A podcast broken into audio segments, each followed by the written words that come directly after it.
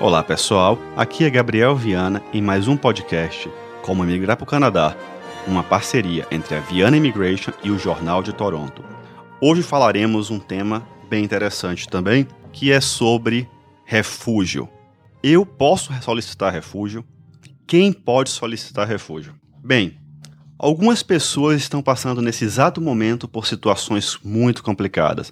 Essas pessoas estão sendo perseguidas, discriminadas, ou simplesmente estão em um lugar muito violento. E a pergunta é: isso é motivo suficiente para solicitar refúgio no Canadá? A violência é um motivo suficiente para me tornar um refugiado? Qual tipo de perseguição seria um motivo para solicitar um refúgio? Primeiramente, eu quero alertar que refúgio é um processo extremamente sério. Ele deve ser aplicado só por aqueles que têm reais motivos para aplicar. Diferentemente do processo de humanitário de compaixão, que falaremos em momentos posterior, em que a lei de imigração ela dá ao oficial certa liberdade para decidir, quando se trata de refúgio, a lei, as leis no caso, são bem claras e elas são bem específicas sobre quem pode ou não aplicar. Há duas categorias de pessoas que podem solicitar refúgio. A primeira são os conhecidos como refugiados convencionais. Esses são definidos com base na Convenção de Refúgio de 1951. E essa convenção diz que refugiados seriam aqueles que não podem voltar para o seu país de origem com um medo fundado de perseguição baseado em raça, em religião, em opinião política, em nacionalidade ou por ser parte de um grupo social, como por exemplo, de determinada orientação sexual ou um grupo de mulheres.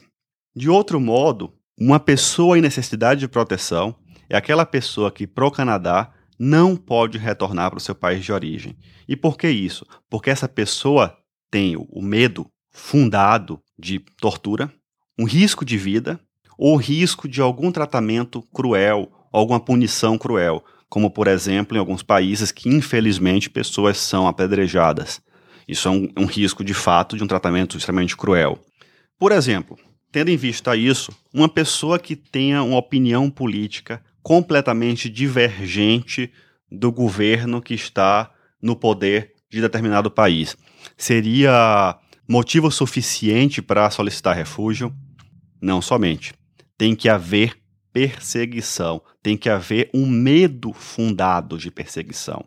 E outra coisa muito importante é a pessoa ela não pode ter ao seu dispor algum mecanismo no seu estado, no seu país de origem, que lhe beneficie, que lhe proteja. Vamos supor, uma pessoa que foi testemunha de um crime e essa pessoa está é, com medo de que os autores venham a lhe perseguir.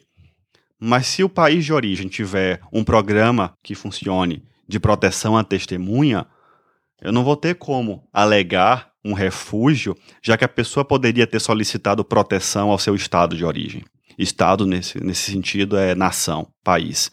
Temos que nos lembrar que refugiados são aqueles que saem de seu país por medo, por medo real e fundado, não por opção. Naquela pessoa que pode escolher sair de seu país de origem, naquela pessoa que pode decidir: eu vou amanhã sair do meu país e vou me estabelecer no Canadá, ou vou me estabelecer nos Estados Unidos, ou vou me estabelecer na União Europeia. Não, é a pessoa que ou sai de seu país ou tem sérios riscos. É muito importante também se ater a alguns outros detalhes. Vamos lá, por exemplo, Brasil. Vou utilizar o Brasil como exemplo porque é um país continental, um país muito grande. Vamos supor que a pessoa esteja sendo é, perseguida por um grupo, por uma milícia, algum grupo paramilitar, vamos supor no estado do Rio Grande do Sul. A pessoa teria a possibilidade hipotética de ir se estabelecer em outro estado, vamos supor, na Bahia, no Ceará, no Mato Grosso. Se a pessoa tem a possibilidade de se locomover de uma região que está em risco para uma região que tenha mais segurança em relação ao motivo da perseguição, a pessoa não vai ser elegível para refúgio. Outro fator limitante à questão da solicitação de refúgio é a possibilidade de ter ido a outro país. Vamos supor que você que está me escutando seja português. você teria a possibilidade, de modo geral, a se estabelecer em outro país da União Europeia. Poderia ir para a França, para a Itália, para a Dinamarca. Não teria motivo, nesse caso, a solicitar o refúgio. De acordo com a imigração canadense, fazendo uma breve pesquisa no, nas estatísticas, o índice de rejeição de pedidos de refúgio para brasileiros é relativamente alto. O índice de, de solicitações de refúgio de portugueses é praticamente zero. E o índice de aprovação para angolanos, diria hoje que está meio a meio, mas isso são números por alto. Isso você pode ter um número certo conferindo as estatísticas do IRB. E como é que eu solicito refúgio?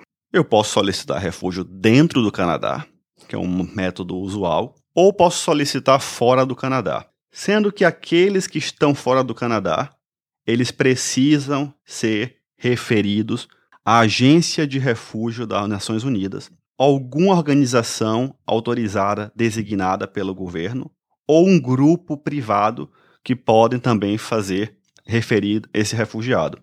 Ninguém pode aplicar diretamente refúgio. Vamos supor quem esteja em Angola não pode ir ao consulado canadense em Luanda e aplicar para refúgio diretamente.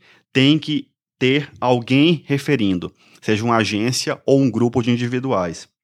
O que eu faço se eu estiver no meu país de origem e eu estiver realmente sendo perseguido?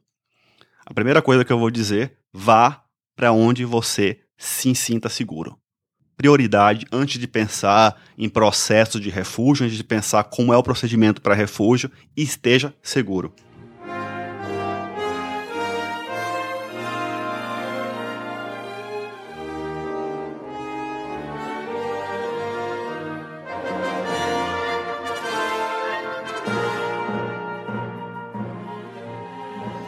E então, vamos supor que, que a pessoa esteja no Canadá, tenha aplicado para refúgio aqui, quais são os benefícios que vão ter como refugiado.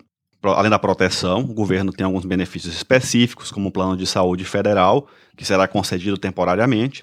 Quem alegou o refúgio vai ser ouvido pela divisão de refúgio do IRB, poderá ter assistência por um profissional e também ter assistência de um tradutor, caso seja necessário.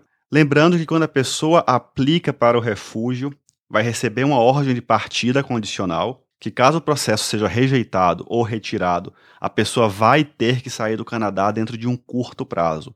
Caso não o faça, a ordem de partida se torna ordem de deportação e a pessoa pode estar banida do país.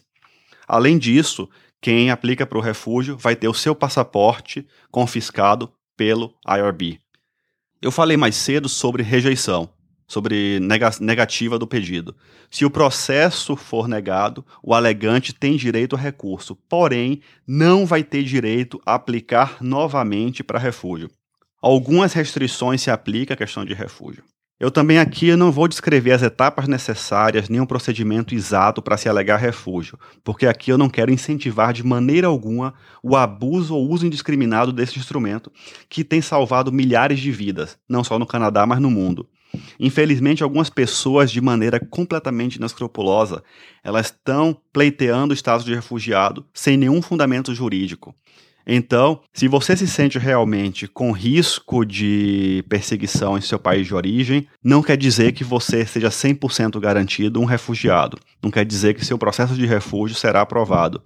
Se você tiver dúvidas sobre o que fazer, sobre se você é elegível ou não para refúgio, antes de querer aplicar por si, colocando até em risco o seu status imigratório, colocando em risco até sua família, você consulte um profissional que esteja devidamente registrado para fazer isso.